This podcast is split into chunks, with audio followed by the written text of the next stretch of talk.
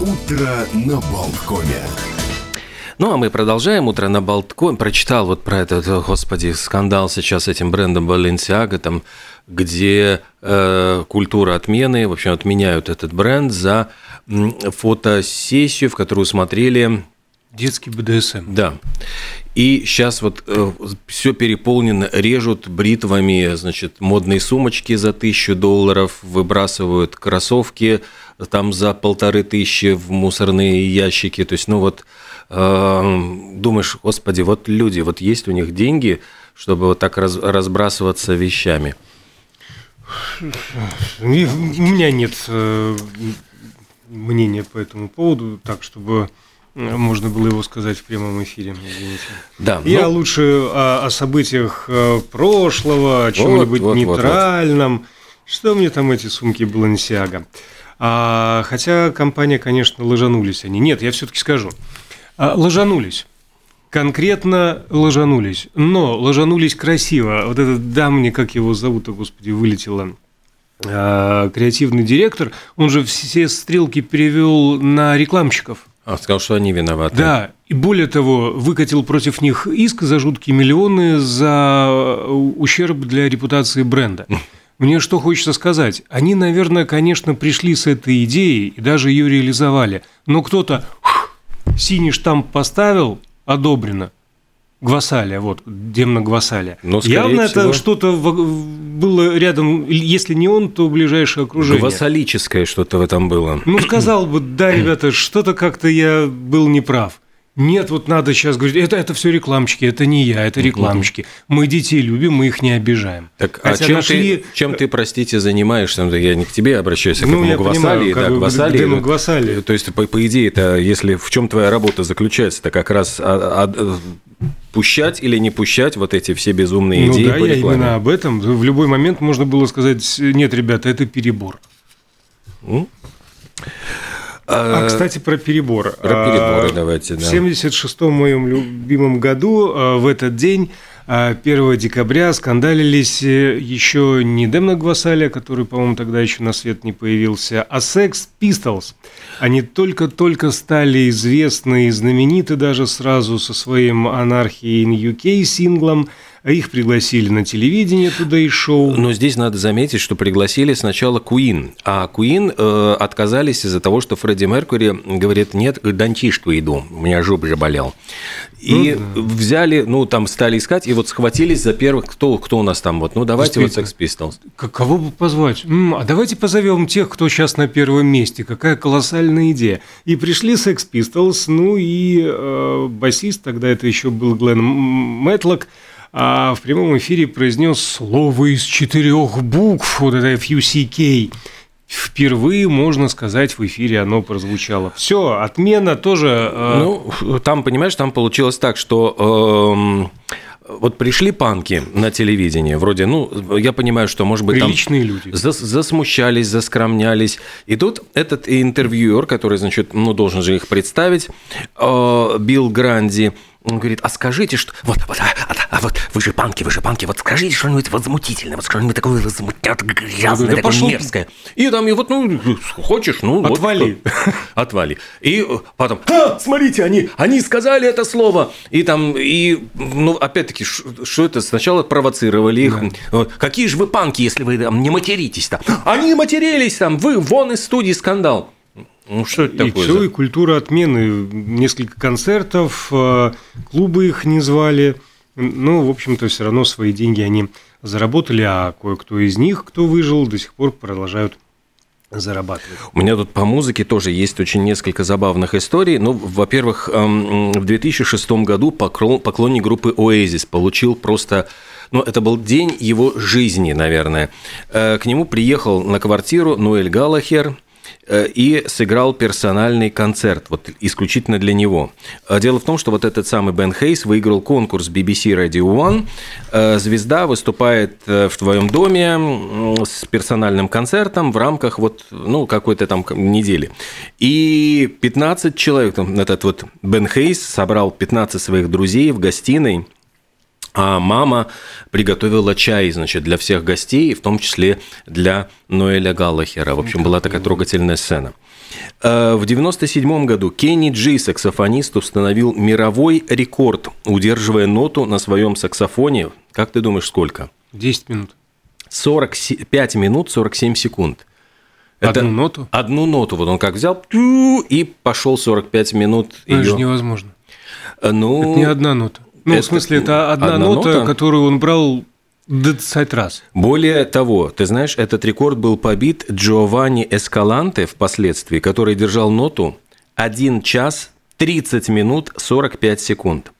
То есть... Хорошо, а внесите в студию рояль, я буду нажимать ноту ля сутки. Не-не-не-не, тут э, здесь не только... Э, секрет заключался в том, что вот этот эскалант использовал технику, он и дул, и дышал одновременно. То есть в одну да. ноздрю вдыхал, а из другой ноздри выдыхал. Это меняет мое отношение. Вот мастер какой. Да. Приходишь на концерт, и полтора часа... Одну ноту. На... Человек нашел свою ноту, что называется. Браво.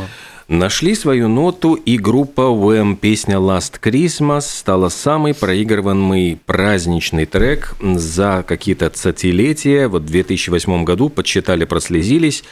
Э, также были Do They Know It's Christmas группы Band 8 и еще там несколько были, ну, Слейт, Мирая Керри, All I Want for Christmas is You. Ну, то есть вот, э, но Уэм они побили просто всех.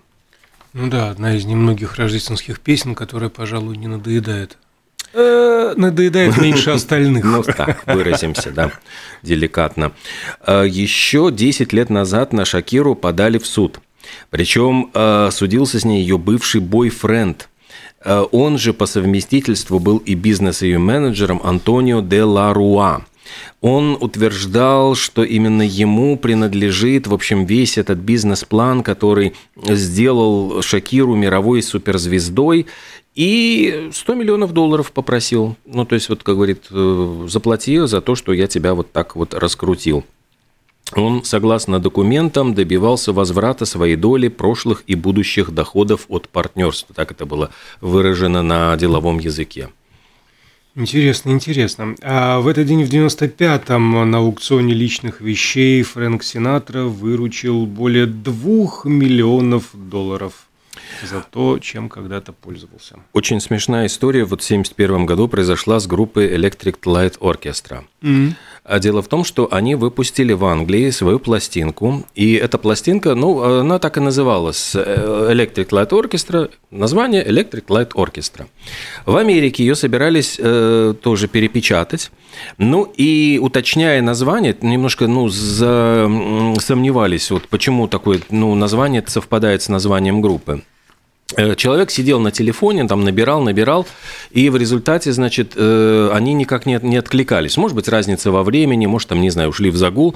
И он сделал пометочку «No answer», не отвечают. А решили, что это и есть название. Вот под таким названием «No answer» э, этот альбом вышел в Америке из-за такой вот забавной путаницы. Здорово. А ты обещал рассказать про Вайру Вики Фрейбергу. Нет, ну я ничего не... Господи, 85... Я все сижу...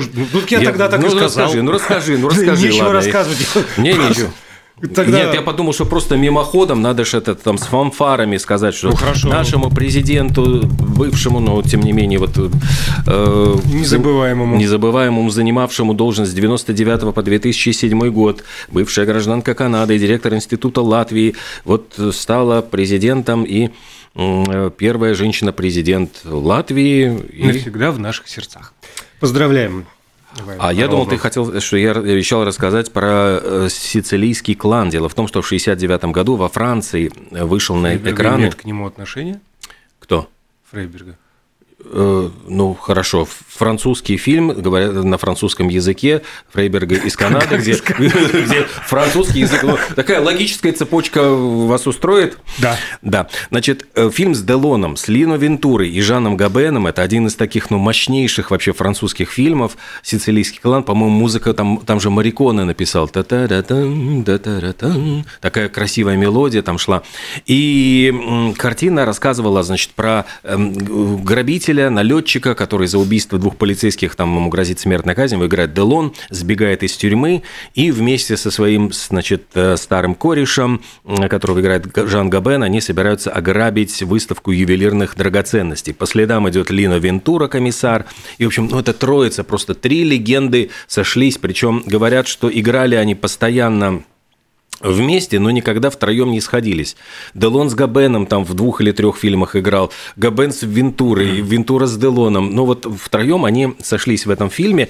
И момент, когда посадки самолета на шоссе, говорят, вдохновил потом Рязанова спародировать да. Э, в неуловим э, этих э, в, итали... в невероятных приключениях итальянцев в России. Говорят, что мультик «Ограбление По» тоже вот во многом был вдохновлен этим фильмом «Сицилийский клан». Ну и вообще просто так, такая картина, очень действительно яркая, интересная. Кто не смотрел, обязательно посмотрите. Что сегодня еще произошло а, интересного? О, три года назад а, у человека был обнаружен коронавирус COVID-19. Да, началось вот все сухание с 1 декабря. Господи, я даже помню, как мы э, в декабре начали обсуждать эти фотографии, значит, карантинных улиц Ухани, вымерших, где там нельзя было выходить из домов а потом как-то все покатилось, покатилось. И докатилось и до нас. Да, в марте уже, да, вот как-то очень все быстро. В 1975 году на экраны вышел фильм Сергея Соловьева «100 дней после детства». Э, Соловьев, кстати, сам был тогда еще очень молодым, только-только чуть-чуть за 30, начинающий режиссер. Он решил снять лирическую картину о взрослении первой любви, но интересно, что до этого он не снимал фильмов о современности. Он снимал все э, такие экранизации русской классики. Э, по Чехову, по Максиму Горькову, по там станционный смотритель, это была экранизация Пушкина.